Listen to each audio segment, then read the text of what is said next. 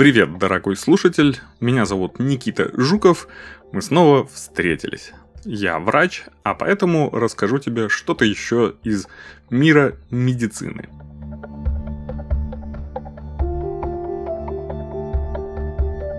Есть на свете два больших психических расстройства.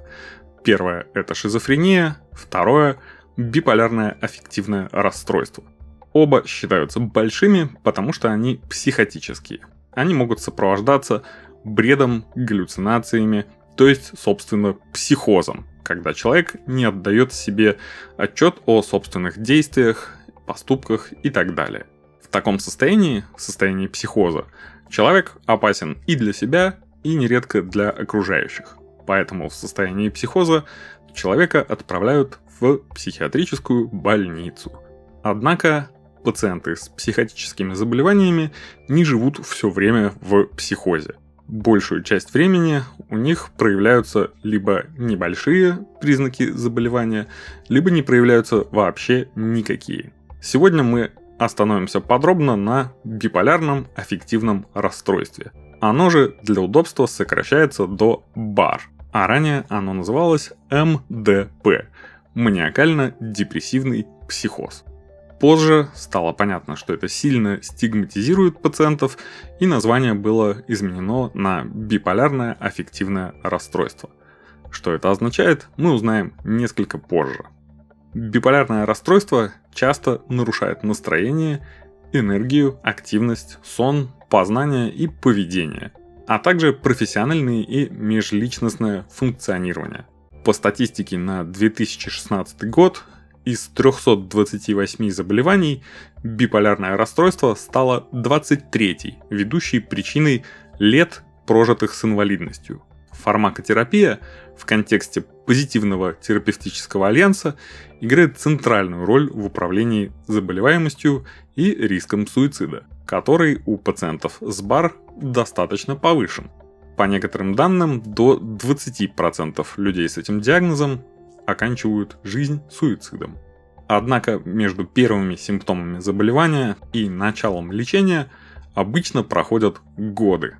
Согласно Американской психиатрической ассоциации и Международной классификации болезней Всемирной организации здравоохранения, биполярное расстройство характеризуется эпизодами нарушения настроения, которые состоят из мании, гипомании и депрессии – Мания и гипомания составляют один полюс расстройства, а депрессия – другой. Это и вложено в термин «биполярная», а для удобства говорят аббревиатурой БАР. Есть два подтипа – БАР первого типа и БАР второго типа. Пациенты с биполярным расстройством первого типа испытывают маниакальные эпизоды и почти всегда испытывают депрессивные и гипоманические эпизоды – Биполярное расстройство второго типа характеризуется наличием в истории болезни как минимум одного гипоманиакального эпизода и как минимум одного депрессивного эпизода и отсутствием маниакальных эпизодов. Да, в этой теме придется коснуться вроде скучной медицинской классификации. Однако невозможно понять биполярочку без описания, собственно, симптомов во-первых, в бар есть настоящая мания. В принципе, именно здесь и описывается самая-самая-самая настоящая мания, которую вы можете себе представлять. Это отчетливый период устойчивого, ненормально повышенного настроения и ненормально и устойчиво повышенной активности или энергии в течение минимум одной недели и присутствующей большую часть дня, почти каждый день. В период этого повышенного настроения и повышенной энергии есть как минимум 3-4 симптома из следующих. Завышенная самооценка. Снижение потребности во сне. Например, пациент может чувствовать себя отдохнувшим после 3 часов сна. Большая разговорчивость, чем обычно. Полет идей или субъективное ощущение, что мысли бегут вскачь. Это еще называется скачка мыслей Отвлекаемость. Внимание слишком легко привлекается к неважным или несущественным внешним факторам. Повышение активности, направленной на достижение цели.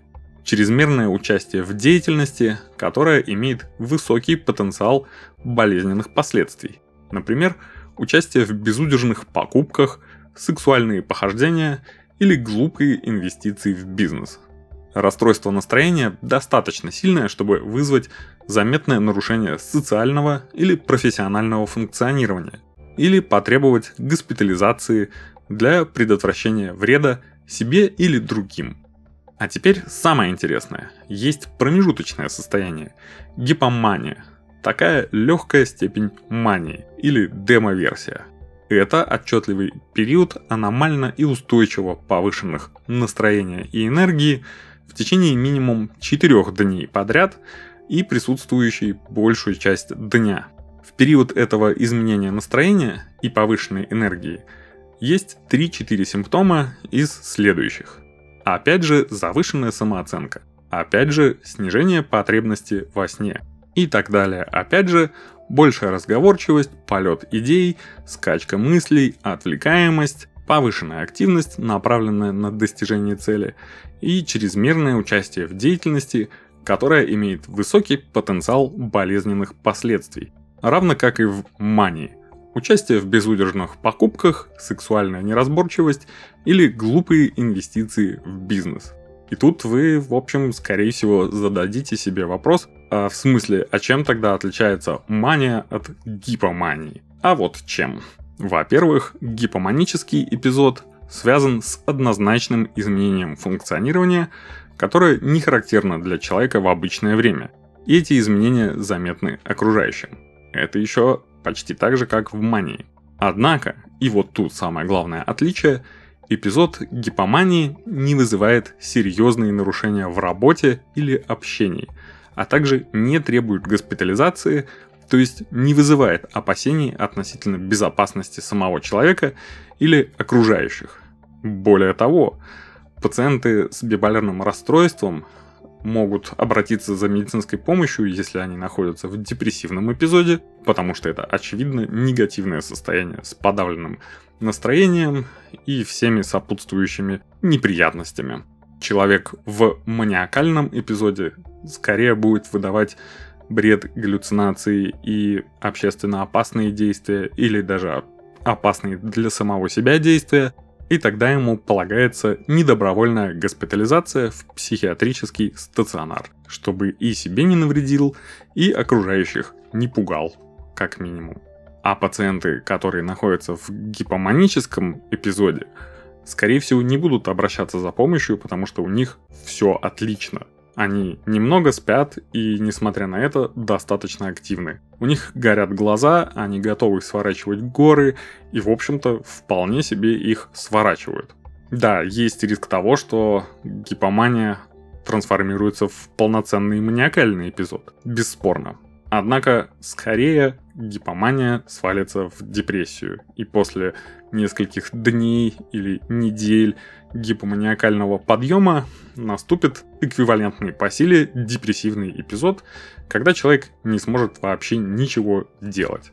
И, собственно, это в том числе причина для инвалидности.